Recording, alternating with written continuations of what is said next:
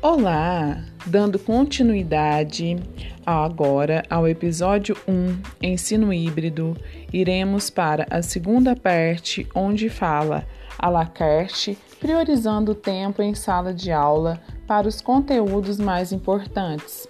Estou aqui novamente, Simone Aparecida de Faria Oliveira, aluna do curso Ensino Híbrido do professor Geraldo Peçanha de Almeida, o qual muito está enriquecendo os meus conhecimentos. Desde já, a minha gratidão, professor. Estarei continuando a leitura da apostila da aula do dia 19 de agosto do ano de 2020, Rotas para o Ensino Híbrido. A la carte, priorizando o tempo em sala de aula para os conteúdos mais importantes.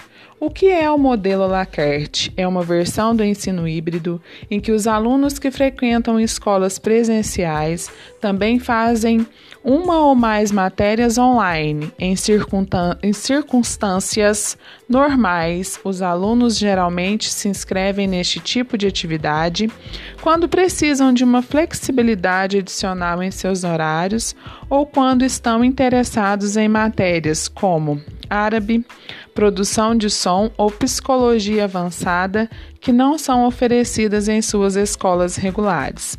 Durante a pandemia do Covid-19, as escolas podem considerar a oferta de recursos à la carte para lidar com a falta de infraestrutura, assim como os modelos de sala de aula invertida e de aula enriquecida com tecnologia. Este formato demanda que educadores pensem cuidadosamente sobre quais atividades são mais bem realizadas de forma independente e quais são melhor realizadas presencialmente. O modelo Lacerte requer ainda que gestores avaliam quais matérias ou cursos são mais adequados para serem realizados online ou pessoalmente. Por exemplo, os gestores podem decidir dedicar o tempo presencial para a parte obrigatória do currículo.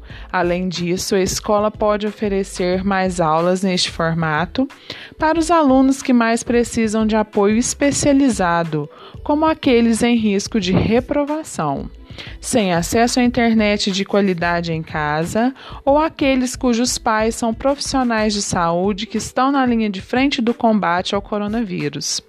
Por outro lado, o modelo Alacarte atenderia alunos cujas necessidades de aprendizagem e circunstâncias familiares são mais propícias ao aprendizado online. Ainda não sabemos quanto tempo os alunos e professores poderão passar juntos durante o ano letivo. Mas Aconteça o que acontecer, os princípios e práticas de ensino híbrido destacadas acima podem ajudar os educadores a pensar em como tirar o máximo proveito dessas circunstâncias.